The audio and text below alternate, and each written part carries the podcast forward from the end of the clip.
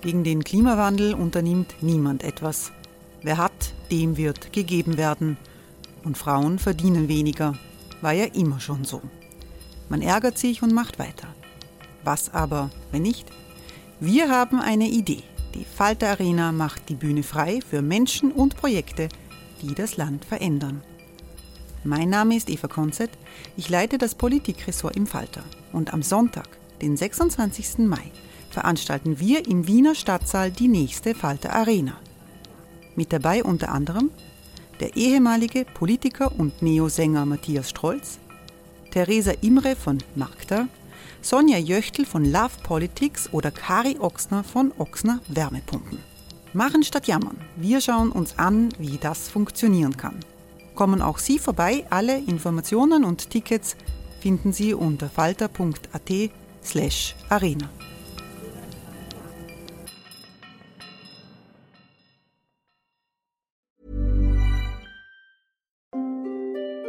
Hereinspaziert durch unser Burgtor.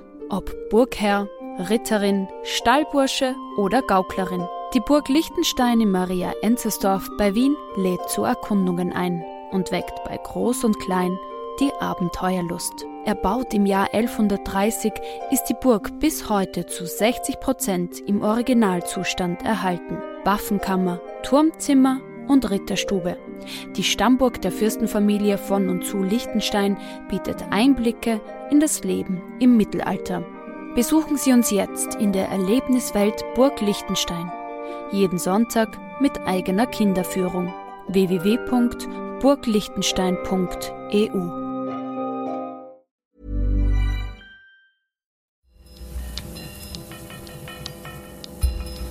Falter Radio der Podcast mit Raimund Löw. Sehr herzlich willkommen, meine Damen und Herren, im Falter. Kommt in der Weltpolitik eine neue Allianz der Rechtspopulisten von Boris Johnson bis zu Donald Trump nach dem großen Wahlsieg der Tories bei den Unterhauswahlen in Großbritannien. Wie hat sich die Weltpolitik entwickelt in den letzten Jahrzehnten? 1989 waren noch alle begeistert. Die demokratischen Revolutionen haben ein vereintes Europa versprochen. Jetzt wächst der Druck auf die Europäische Union von innen und von außen. Was bedeutet das äh, für Österreich? Das sind unsere Themen. Wir befinden uns in der Redaktions des Falter, im Sitzungszimmer äh, des Falter. Nicht weit von hier laufen die Verhandlungen um eine schwarz-grüne Regierung. Äh, Koalitionsverhandlungen. Auch das wollen wir streifen in unserem Gespräch. Ich freue mich sehr, dass Philipp Theer gekommen ist. Hallo. Hallo. Philipp Theer ist Historiker, hat äh, verschiedene Bücher geschrieben, hat sich mit der Entwicklung der internationalen Beziehungen seit 89 und auch vorher auseinandergesetzt und den Veränderungen äh, in Europa. Ich begrüße sehr herzlich Eva Nowotny. Hallo. Hallo. Eva Nowotny ist Danke Spitzen, für die Einladung. Spitzendiplomatin, hat äh, Erfahrungen in Washington, in London, in Paris und ein bisschen auch in Wien und in Brüssel äh, gehabt. Und, und, in New York. In New York gehabt und äh, äh, hat, so, ist, hat sozusagen eine Außensicht und eine Innensicht gleichzeitig auf Österreich und auf Europa. Ebenfalls gekommen ist Isolde Karim. Hallo. Hallo. Isolde Karim ist Philosophin, ist Kolumnistin im Falter, hat ein Buch geschrieben, das äh, breit diskutiert wurde, ich und die anderen über die pluralisierte Welt, in der die Vielfalt, in der wir leben, eigentlich alles ziemlich kompliziert macht und anders macht als früher. Und ich freue mich, dass Michael Laczynski hier ist. Hallo. Hallo. Michael Laczynski schreibt äh, in der Presse über Europa, über internationale Politik, hat auch ein Buch geschrieben, mehrere Bücher geschrieben. Eines, äh, bei einem ist mir der Titel aufgefallen, Augen auf und durch Gebrauchsanweisungen für unruhige Zeiten. Äh, kann man wahrscheinlich ganz gut äh, brauchen. Ich hoffe es, ja. Äh, viele Themen und eine erkenntnisreiche Runde. Nowotny, dieser doch triumphale Wahlsieg des, des Boris Johnson in, in Großbritannien schafft jetzt einen mächtigen rechtspopulistischen Regierungschef, in London, der ganz andere Vorstellungen hat darüber, wie sich Europa entwickelt, auch was in der Welt zu geschehen hat. Was bedeutet das für die Europäische Union? Ja, ich glaube, zuerst müssen wir mal sehen, wir, wir, jeder sagt, es ist ein triumphaler Wahlsieg. Ja? Aber ein Wahlsieg, der in erster Linie darauf hinausläuft, dass das britische Wahlsystem zum Tragen gekommen ist, nicht? Mit dem der Winner takes all und so. Er hat einen Stimmenzuwachs gehabt von etwas über einem Prozent. Das ist also für einen triumphalen Wahlsieg also, also sehr viel mehr wenig, Abgeordnete. Nicht? Aber sehr viel mehr Abgeordnete und das ist eine Folge des britischen Wahlsystems. Das zweite ist, äh, äh, wir müssen sehen, dass wir haben jetzt klare Verhältnisse, was den Brexit betrifft. Und das ist sicherlich etwas Gutes. Er hat jetzt eine klare Ansage gemacht, Brexit wird durchgezogen.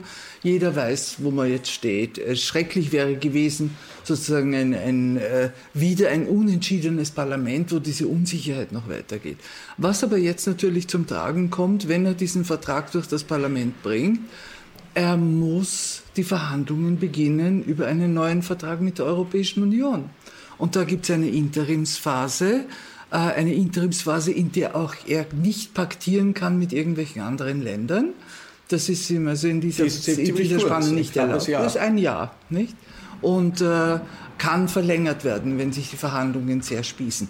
Also das heißt, wir gehen, wir sind dann noch nicht am Ende. Ja? Äh, wie seine wir wissen eigentlich nicht, was seine Vision von Europa ist oder was seine Vorstellungen von Europa sind. Äh, Folge der ganzen Brexit-Entwicklung ist auf jeden, aus meiner Sicht auf jeden Fall einmal, dass es die Kohäsion innerhalb der Europäischen Union sehr verstärkt hat. Weil es ist doch gelungen, in dieser äußerst schwierigen Verhandlungsphase sozusagen die Zusammenarbeit zwischen den 27 und eine Kohärenz zwischen den 27 aufrechtzuerhalten. Wenn es, das ist schon signifikant. Wenn es sozusagen einen Verbündeten gegeben hat äh, für Boris Johnson, so war das Donald Trump. Ja. Also das ist äh, von beiden Seiten immer wieder unterstrichen worden. Und es auch, äh, gibt auch Parallelen in der Weltsicht, was wichtig ist, was weniger wichtig ist. Es hat es einmal schon äh, gegeben, das war äh, Margaret Thatcher und, und äh, Ronald Reagan, die in den 80er Jahren eine Allianz zur Veränderung der Verhältnisse in der Welt gemacht haben. Und danach war Neoliberalismus, also die Phase, die konservative Phase Phase. Äh, Philipp Der, wie denkbar ist es, dass etwas Ähnliches sich entwickelt, jetzt eine rechtspopulistische Ära ausgehend von London und, und Washington? Ja, also die Achse ist erstmal gestärkt. Und vielleicht war das auch so gemeint mit diesem, wir, wir müssen jetzt bis da und da äh, das Abkommen haben, also die Verkürzung dieser Frist, vielleicht war das ja auch ein Wink mit dem Zaunfall in die USA. Und äh, Trump hat ja schon gesagt, na gut, dann äh, schnell Freihandelsabkommen. Äh, in welcher Position sich dann da Großbritannien wiederfinden wird, äh, ist die andere Frage. Aber ich glaube, man muss schon befürchten, dass man sozusagen seine Art Mini-Trump vor der Haustür hat. Und die beiden Länder haben eben damals die Agenda gesetzt und sehr viel bewegt auf internationaler Ebene. Und wenn die EU sich intern jetzt völlig einig wäre, ja, also stimmt, sie war jetzt immer gestärkt, ja, erstmal, also würde ich zustimmen, was Eva Nordner gesagt hat, aber ähm, aber es gibt ja doch äh, massive Konflikte. Ähm, äh, Paris, Berlin, nach meiner Beobachtung, ich bin ein Historiker und äh, nicht für International Relations zuständig, aber äh, das funktioniert auch nur so bedingt. Es gibt auch zentrifugale Tendenzen an den östlichen Rändern.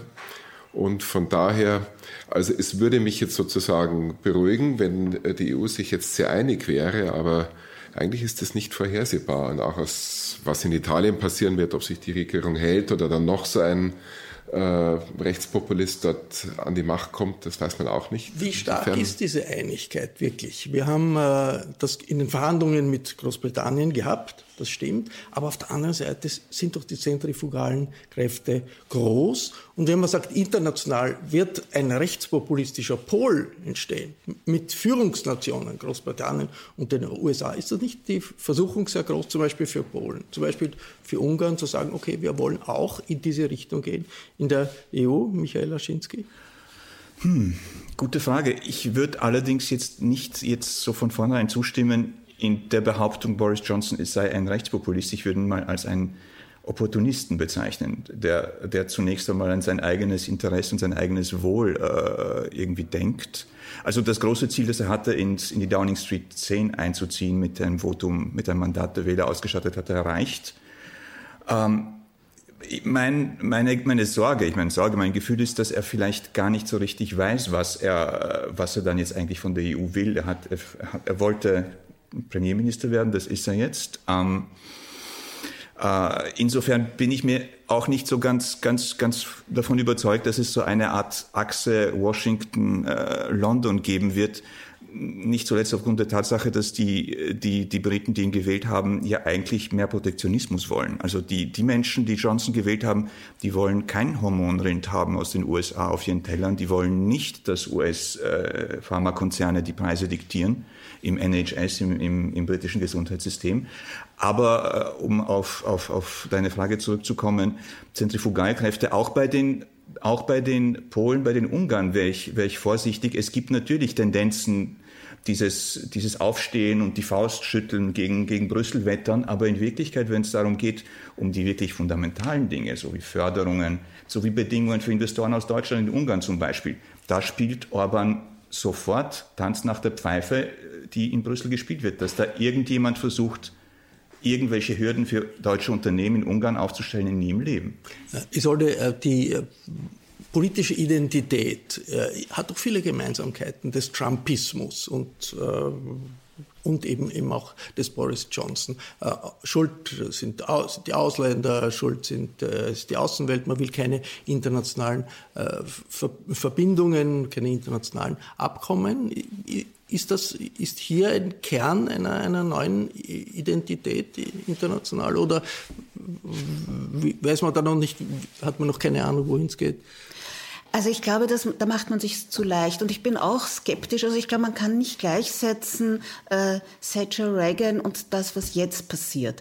Weil äh, damals gab es sozusagen eine eindeutige Linie, in welche Richtung es geht. Was wir jetzt feststellen können, ist erstens, es gibt eine gewisse Ermüdungserscheinung oder Erschöpfung des uneingeschränkten Neoliberalismus. Ja? Das ist einmal eine Reaktion darauf. Aber die Reaktion darauf ist nicht die Rückkehr zu einer neuen Eindeutigkeit. Das Pendel schlägt nicht einfach in die andere Richtung, sondern was was wir jetzt haben, ist, wir haben eine Politik, die dann erfolgreich ist, wenn sie Widersprüche verbindet. Und zwar nicht in einer Synthese, sondern nebeneinander bestehen lässt. Das heißt, das große neue Thema ist, Neoliberal Neoliberalismus mit Nationalismus zu verbinden.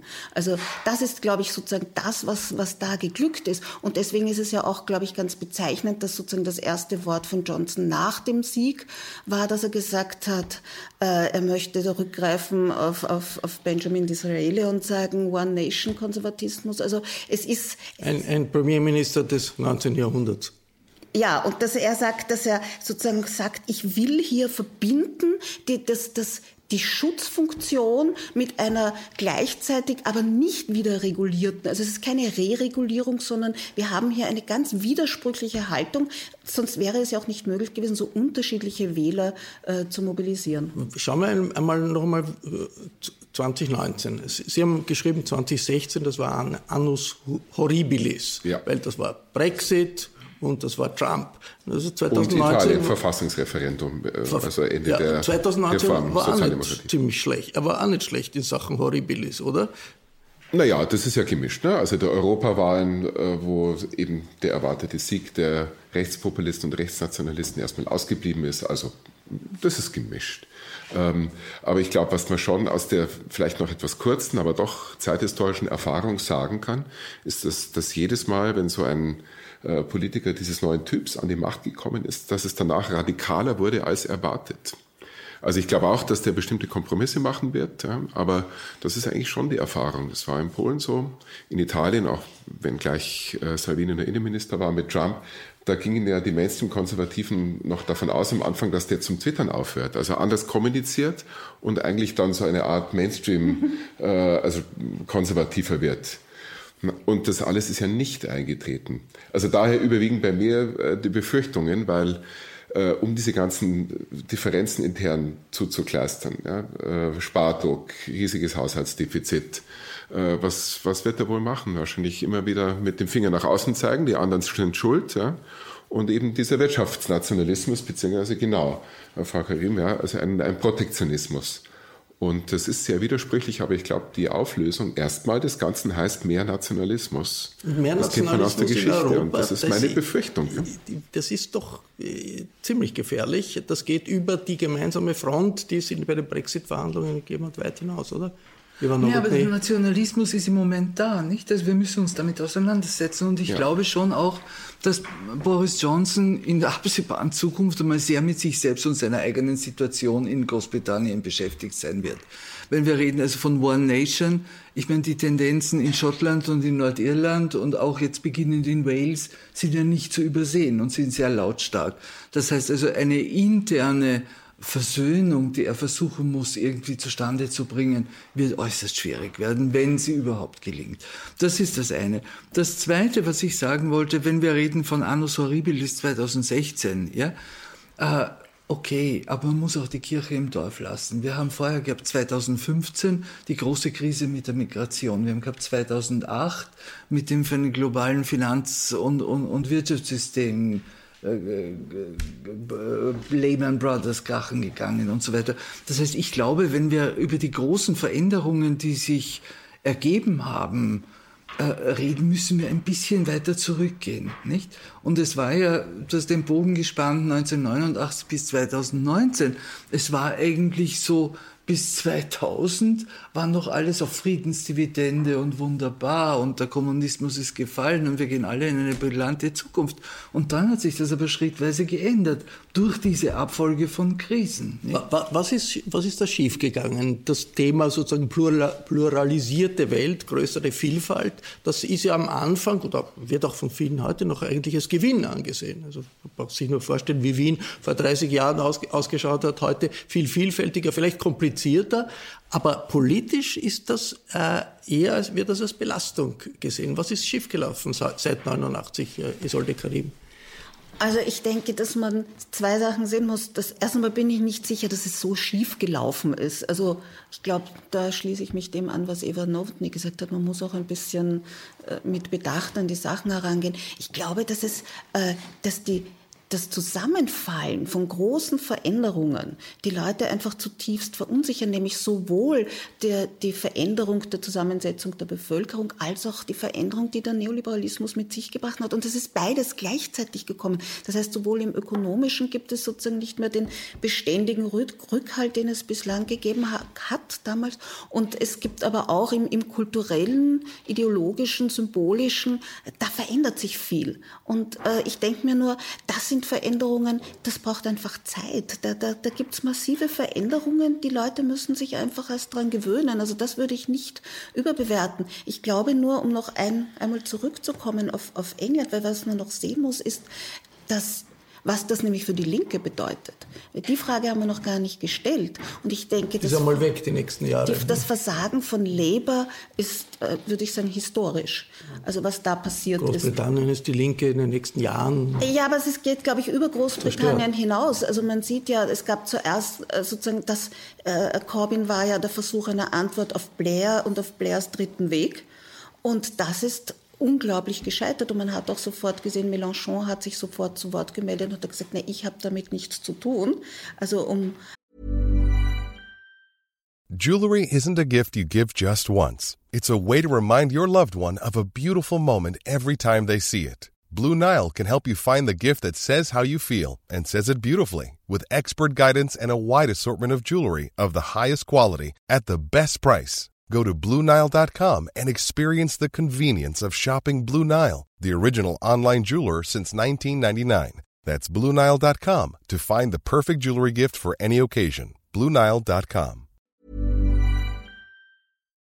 Man sieht, dass da etwas unglaublich ins Rutschen geraten ist.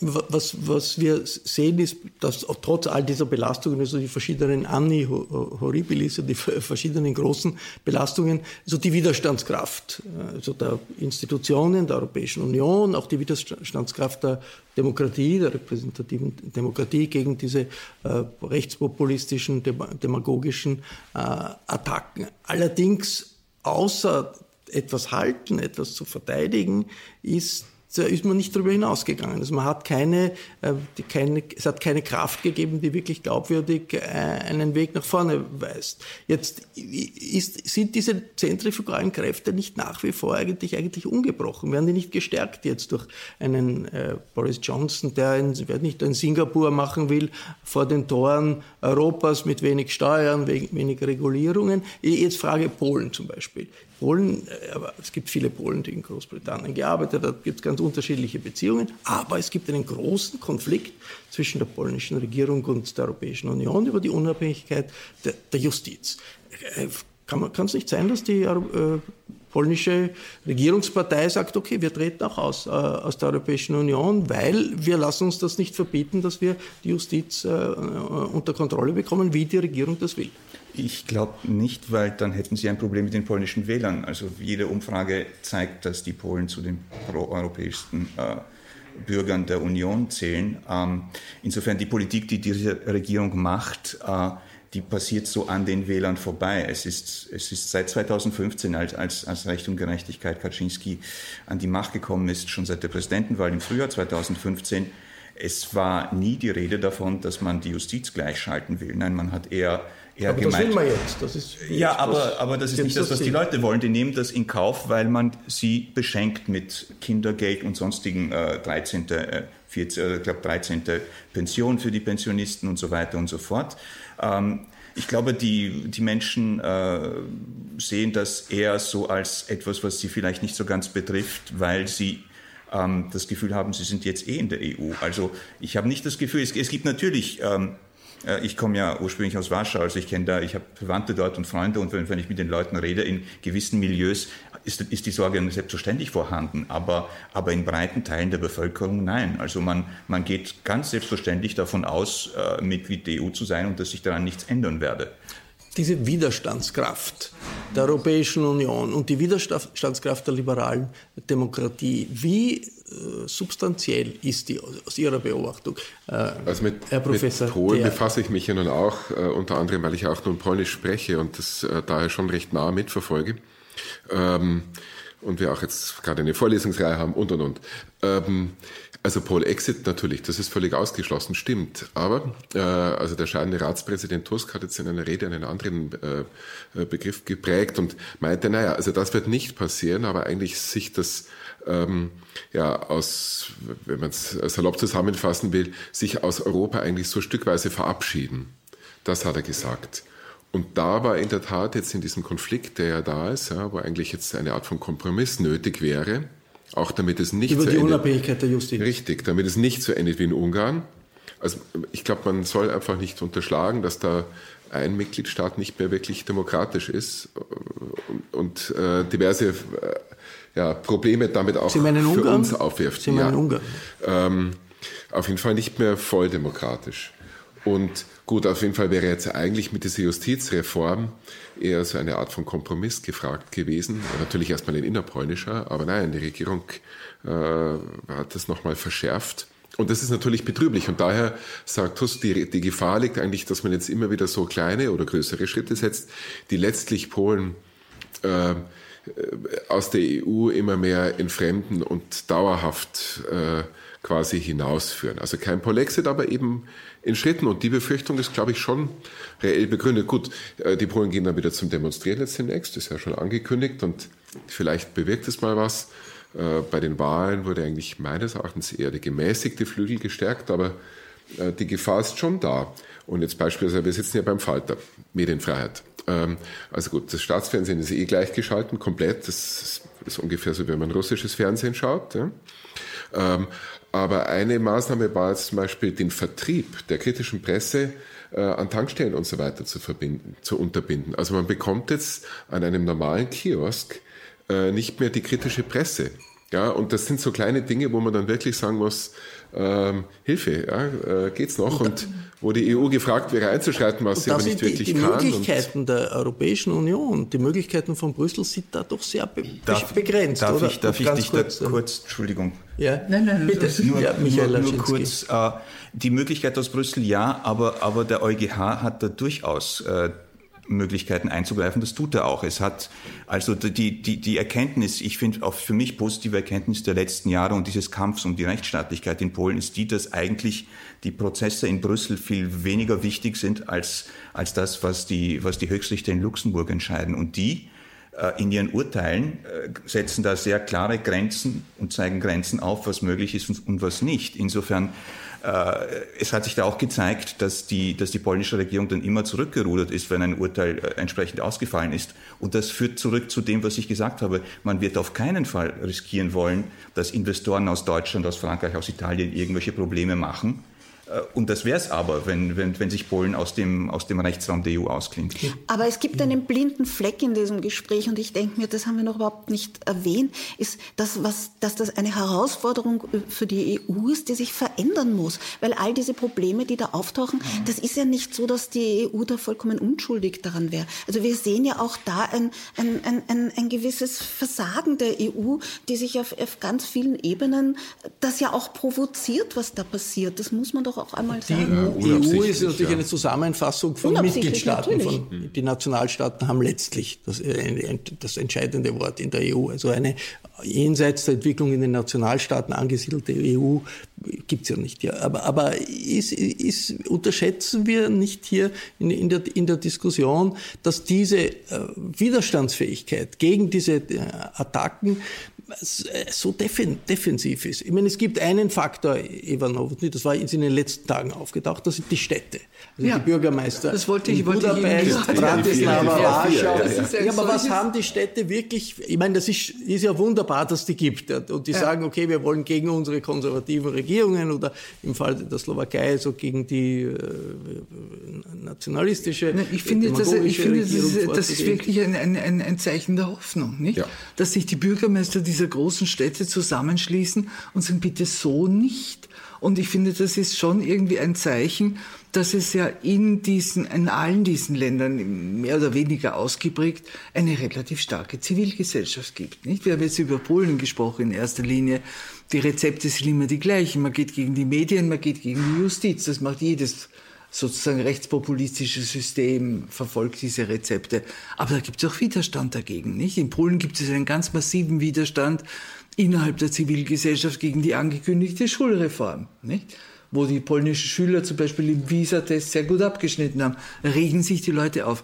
Und letzten Endes, bitte darf man eines nicht vergessen, sie hängen natürlich an einem finanziellen Tropf, äh, der unglaublich mächtig ist wenn ein, bei einem Austritt aus, aus, aus der Europäischen Union ist sowohl Ungarn als auch Polen in einem, in einem finanziellen Nirvana. Ja, das ist, äh, das äh, Klar, kann man nicht die, unterschätzen. Und äh, letzten Endes glaube ich schon, dass die Erfahrung der Brexit-Verhandlungen die so deutlich gezeigt haben, wie mühsam und wie schwierig dieser Prozess der Entflechtung ist, ja, auch eine abschreckende Wirkung haben. Die äh, ja.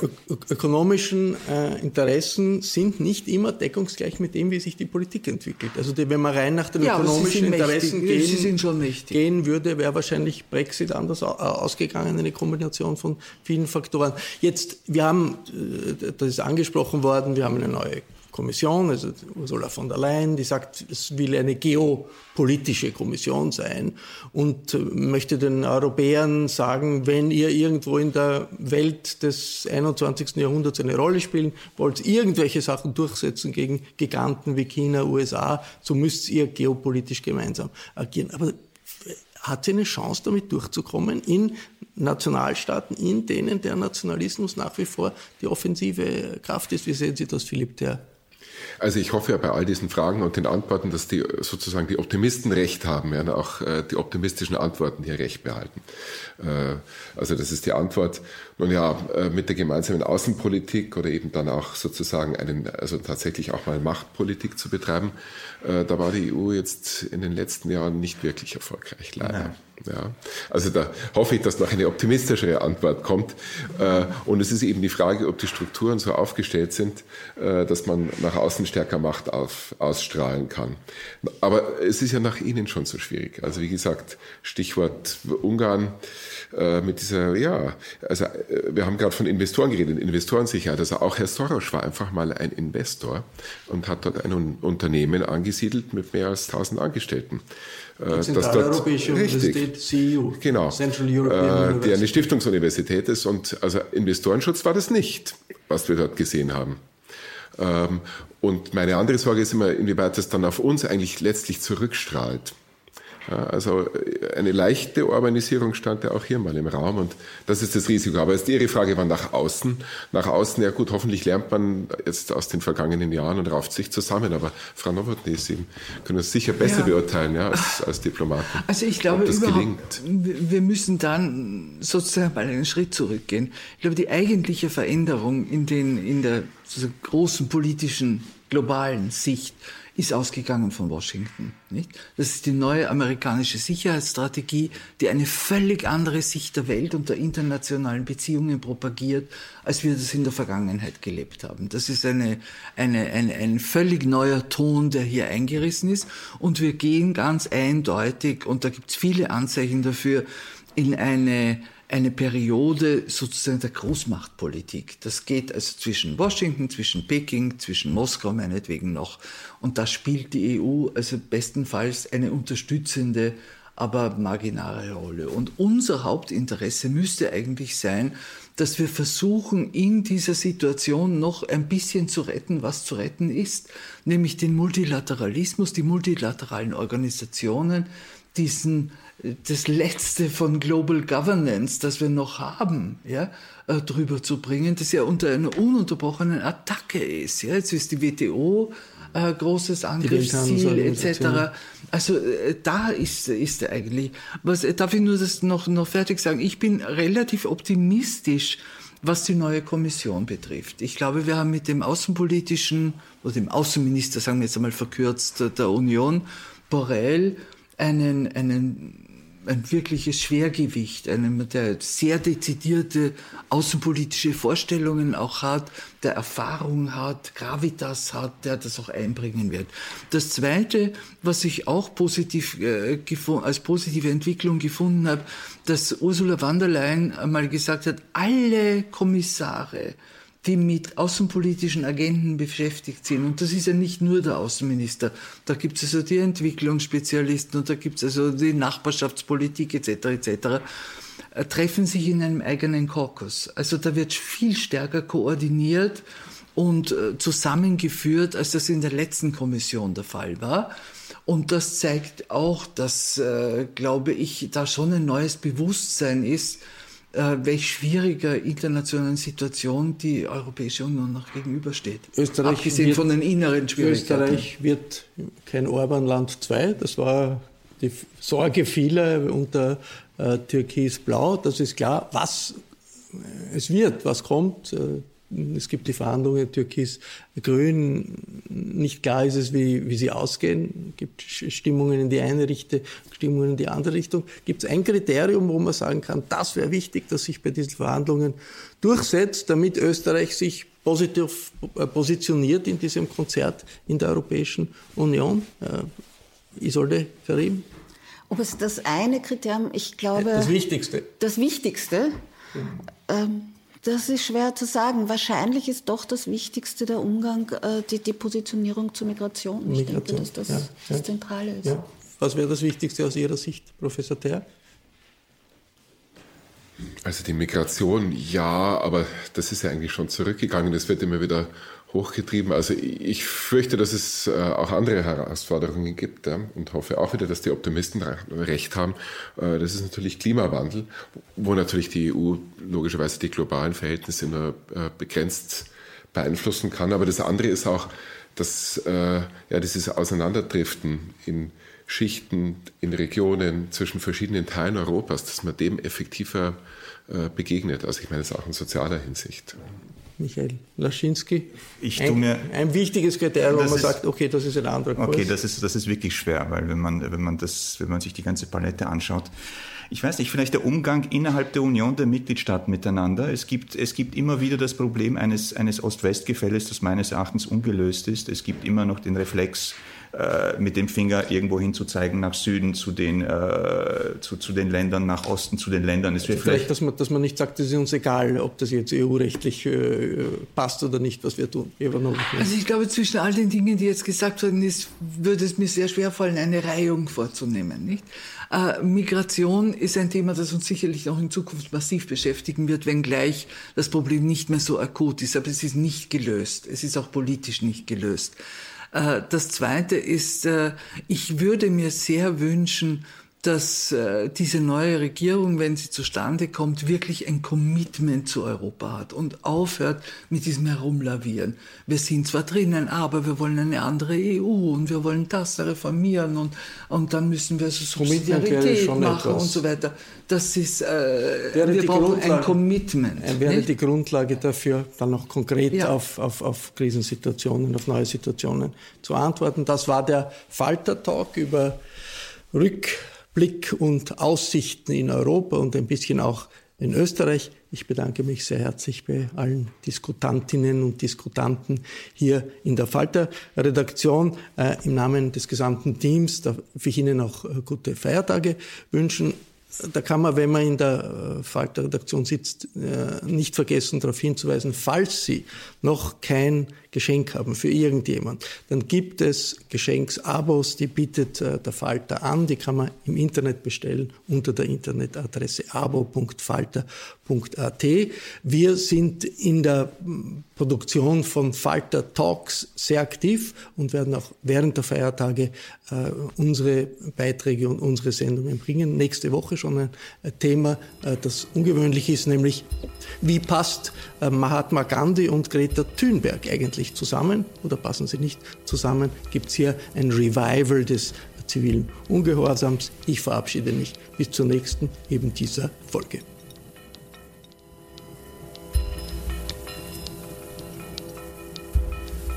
Sie hörten das Falterradio, den Podcast mit Raimund Löw.